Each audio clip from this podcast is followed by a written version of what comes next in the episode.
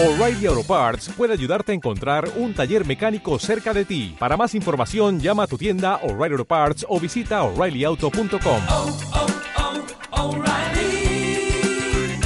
oh, Parts.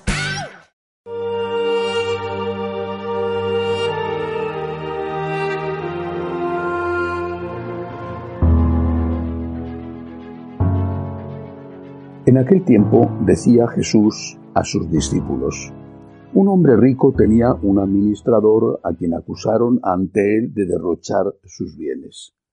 Entonces lo llamó y le dijo, ¿qué es eso que estoy oyendo de ti?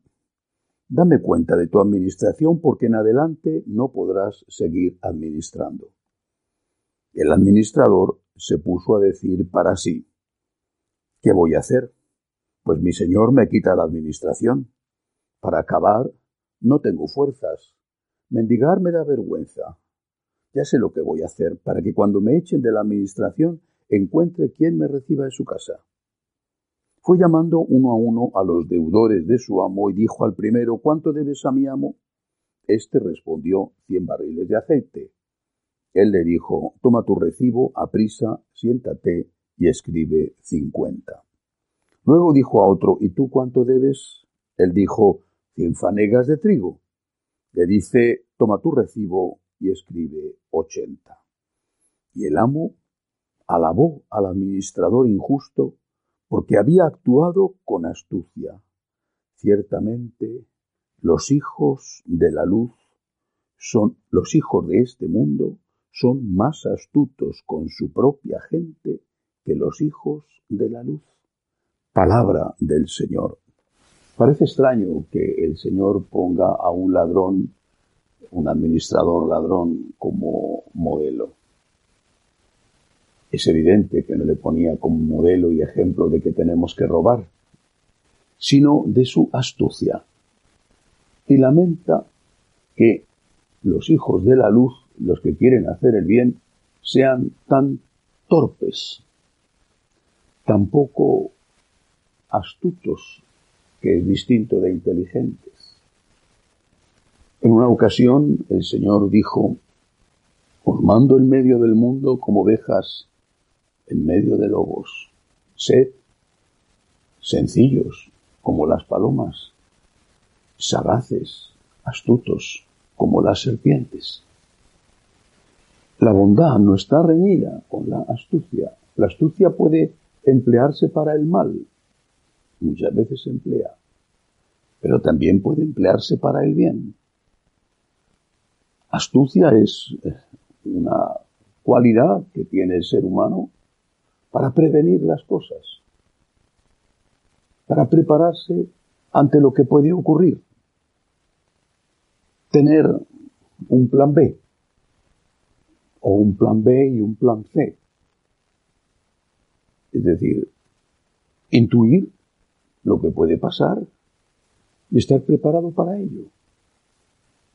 Una persona astuta no necesariamente es una persona mentirosa, hipócrita, malvada, ladrona. La astucia se emplea en muchas cosas en la vida para bien. En la investigación estás investigando previendo que pueda ocurrir una epidemia, que pueda ocurrir una catástrofe. Estás previendo las cosas. Eso es astucia. Los gobernantes tienen el deber de ser astutos en el buen sentido de la palabra. Lo mismo que los responsables de una familia. Y también los responsables de la iglesia. ¿Por qué no somos astutos? Estamos viendo cómo se organiza el enemigo. Estamos viendo cómo manipulan en la sombra hasta que ya tienen tanta fuerza que pueden hacerlo a la luz del día. El proceso de descristianización no es un proceso que haya empezado ayer.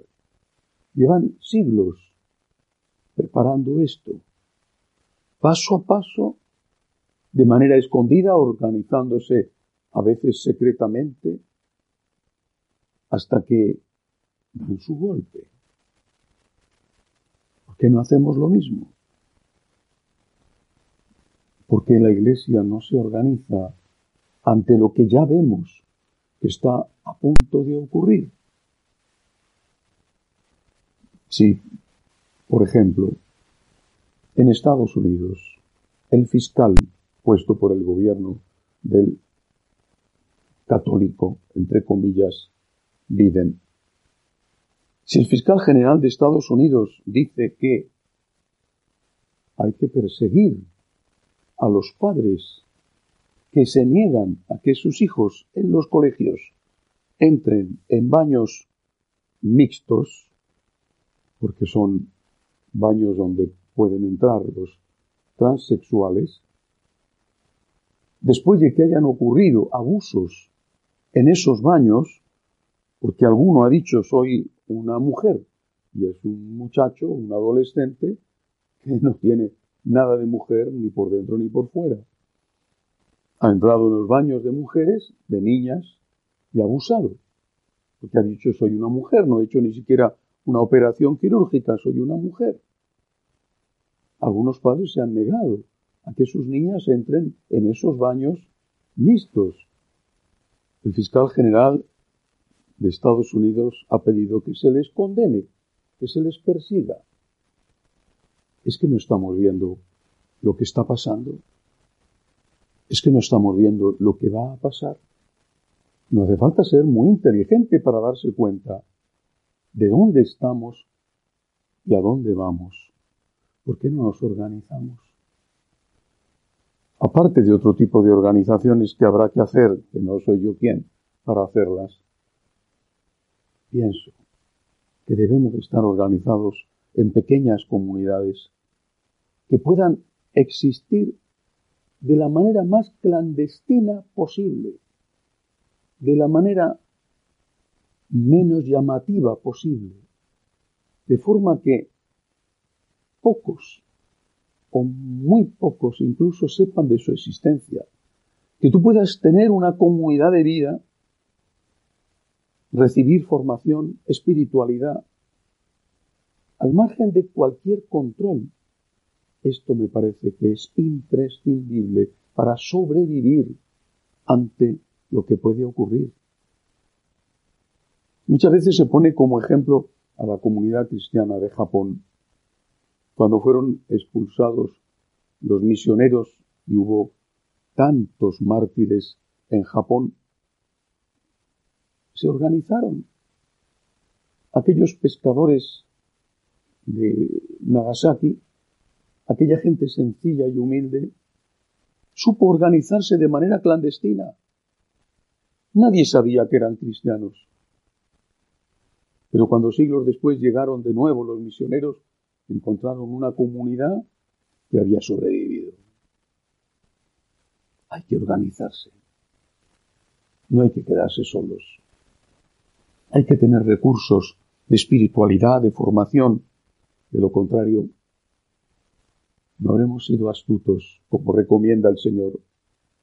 Y lo que nos ocurra no será solo porque los malos son muy malos, sino porque los buenos son muy tontos. Sed astutos como serpientes sin dejar de ser sencillos como palomas. Por eso, una vez más, como aquel que lanza una tabla de salvación al que se está ahogando y que no sabe que se está ahogando, una vez más vuelvo a ofrecer las escuelas de agradecimiento online. Nadie sabrá estás en una comunidad, pero recibirás la formación, la espiritualidad, la dirección espiritual. Podrás transmitir la fe a tus hijos teniendo un material específico para niños o para adolescentes. Recibirás tú esa formación y ese apoyo de la comunidad. Y nadie te podrá prohibir que una hora a la semana tú te conectes con unos amigos que nadie sabrá quiénes son y que son de otro país y de otra ciudad para hablar de Dios. Eso será muy difícil si es que es posible que lo detecten. ¿Por qué no nos organizamos? ¿Por qué seguimos siendo tan ciegos, tan insensatos, tan poco astutos? Y eso que ya hoy es muy evidente, lo que está pasando y lo que va a suceder. Que el Señor pueda encontrar en nosotros la inteligencia que reclama y que pone como modelo y ejemplo a un ladrón como este administrador. Que así sea.